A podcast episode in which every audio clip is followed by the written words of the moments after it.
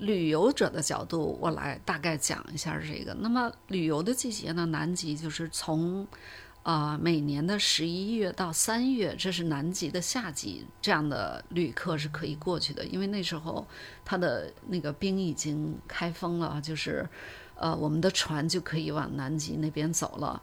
那么呃。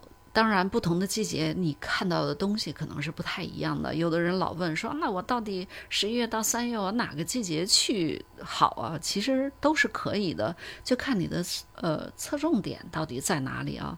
十一月是南极的初夏哈，那么这时候冰雪还是覆盖着。那么你要想看南极的真的就是冰雪覆盖的那样的白雪皑皑的那个景色，那你十一月、十二月去是比较合适。但是有的人说我就是想看那个小企鹅。刚刚出来的时候，那你可能就要到一月初了，因为十一月企鹅刚迁徙到那个地方，那么十一月、十二月是它求偶，求偶完了它要孵化的一个过程。那么在一月、二月，你可以看到毛茸茸的小企鹅出来了。那么到了二月之后，小企鹅就慢慢长大，到它要在冬季来临之前，它要经过呃长大，然后它要褪毛。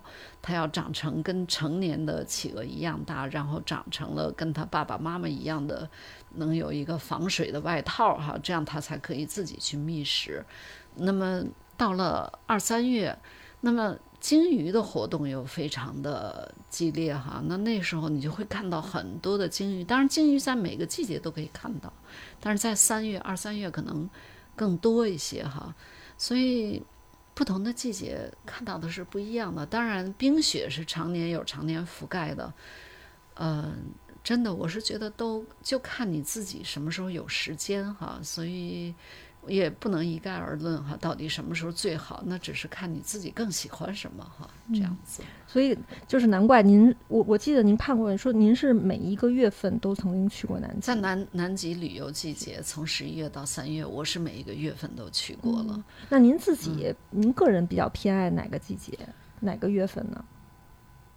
这真的是不太好说，我觉得都挺好的，因为我都去过，所以我回来有时候我翻翻我的照片，我会觉得。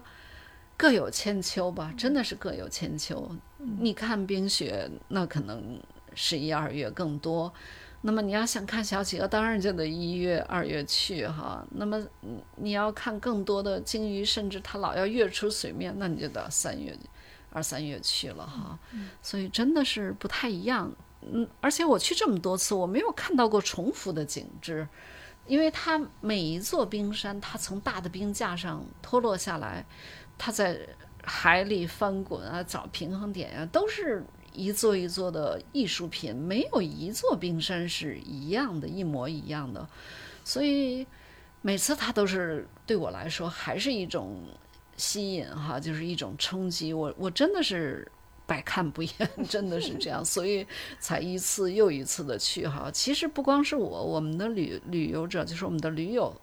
也有七八次、五六次去南极的，他们每次都说：“哎呀，我我这个月份去了，我那个月份还没有去。”他们就会分不同的月份去，真的是这样。尤其是这个疫情期间，大家就说：“哎呀，什么时候再开呀？该再开，我们还是要去。”就是这样子，它它的魅力，这可能也就是南极的魅力所在，真的，嗯，百去不厌。嗯，我觉得就是从您的这个表情，然后和您说的这个话，就能够看到，真的是啊，挚爱。